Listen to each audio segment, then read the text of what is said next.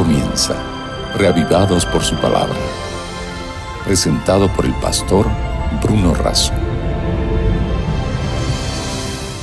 Siendo renacidos por la palabra de Dios que vive y permanece para siempre.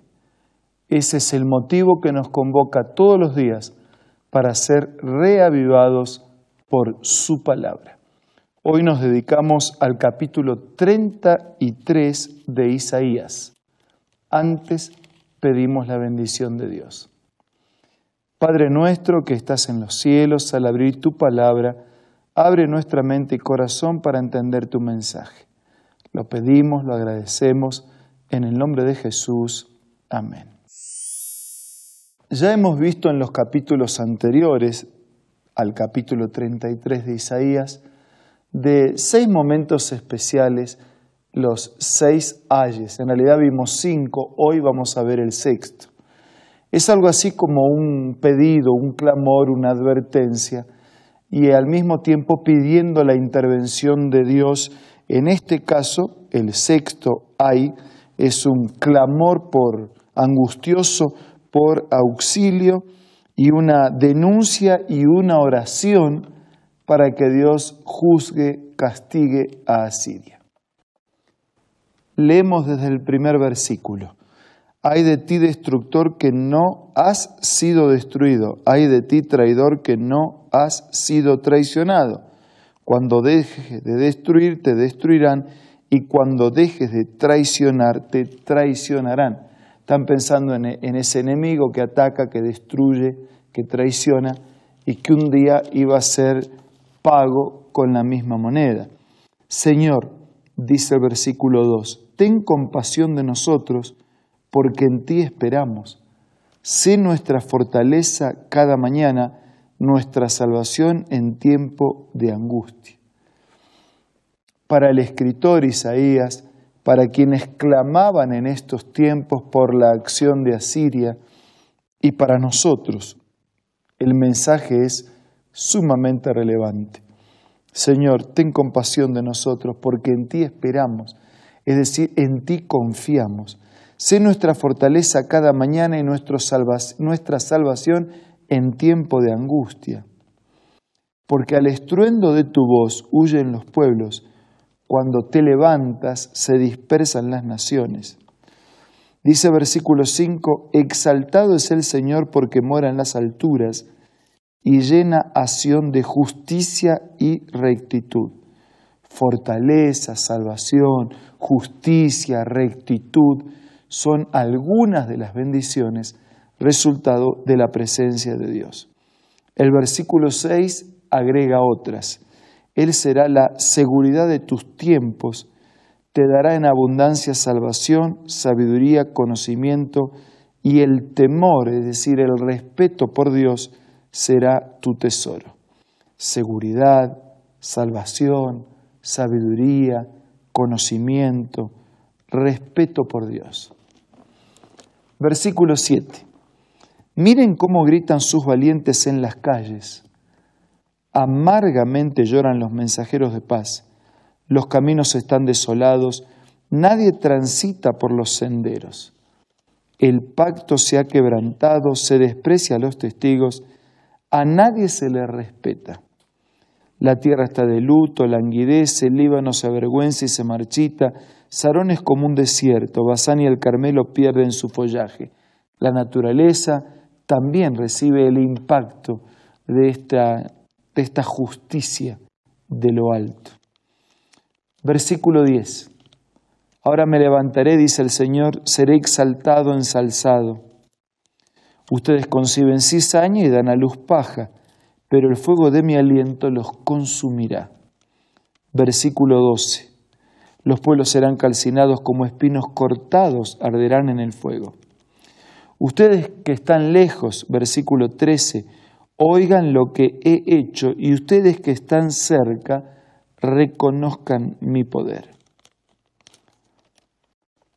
Versículo 14. Los pecadores están aterrados en Sión, el temblor atrapa a los impíos. ¿Quién de nosotros puede habitar en el fuego consumidor y quién de nosotros puede habitar en la hoguera eterna? Solo el que procede con justicia y habla con rectitud, el que rechaza la ganancia de la extorsión, el que sacude las manos para no aceptar soborno, el que no presta oído a las conjuras de asesinatos, el que cierra los ojos para no contemplar el mal, este tal morará en las alturas, tendrá como refugio una fortaleza de rocas. Hay un llamado de Dios a una vida y a una conducta que armoniza con la voluntad de Dios. Hay una serie de no, y también hay un sí, el que se coloca de parte del bien y de Dios. Ese morará en las alturas y tendrá como refugio una fortaleza de rocas. Versículo 17, tus ojos verán al rey en su esplendor y contemplarán una tierra que se extiende hasta muy lejos. Versículo 22. Porque el Señor es nuestro guía, el Señor es nuestro gobernante, el Señor es nuestro rey, Él nos salvará.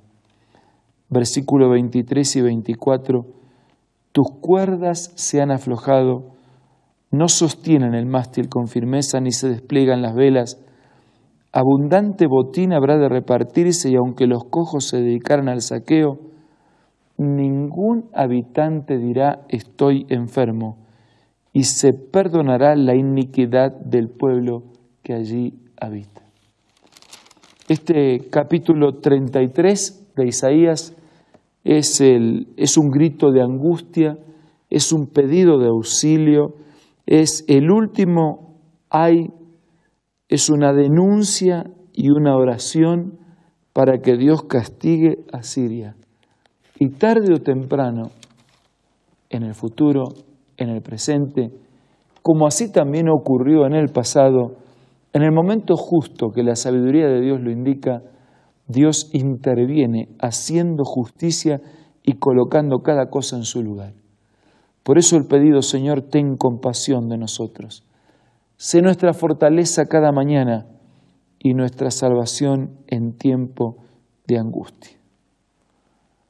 Dios puede ser el gobernante de nuestra vida y el rey de nuestra existencia.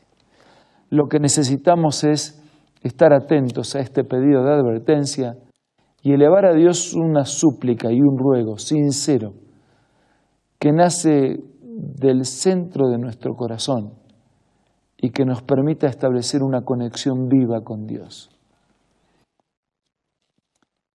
El pecado y el pecador tienen asegurado un final de destrucción, pero el pecador arrepentido, que confía, que confiesa y que coloca su vida en armonía con Dios, tiene la oportunidad de ser restaurado de comenzar una nueva vida y un día vivir para siempre.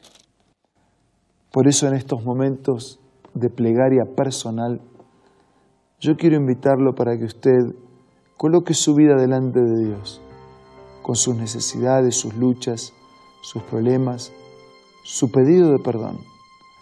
Pueda sentir a un Dios que protege, que abraza, que restaura y que da nuevas oportunidades. Ahora Vamos a orar.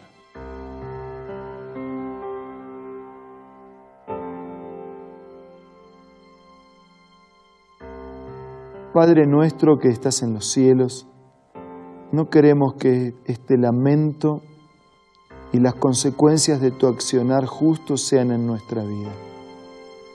Queremos sí aprovechar la oportunidad que nos das para clamar en angustia por tu intervención en nuestra existencia, que cure, que sane, que perdone, que restaure y que nos otorga siempre nuevas oportunidades. Ayúdanos a aprovechar esa oportunidad y a vivir conforme a tu palabra. Todo te pido y te agradezco en el nombre de Jesús. Amén. Muchas gracias por acompañarnos en este día.